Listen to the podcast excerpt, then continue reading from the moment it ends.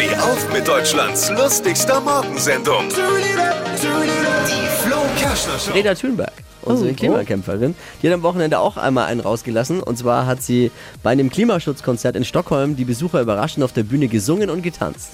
Ja, Sehr wusste schön.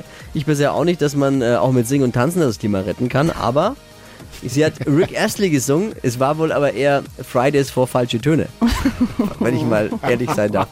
Ja, also sie hat jetzt nicht besonders herausragend gesungen und getanzt, aber sie hat für mega Stimmung gesorgt. Das erinnert mich jetzt irgendwie an unsere Weihnachtsfeier und den Chef.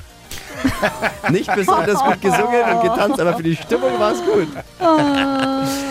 Mehr aktuelle Gags von Flo Kerschner jetzt neu im Alle Gags der Show in einem Podcast. Podcast Flo's Gags des Tages. Klick jetzt hitradio n1.de.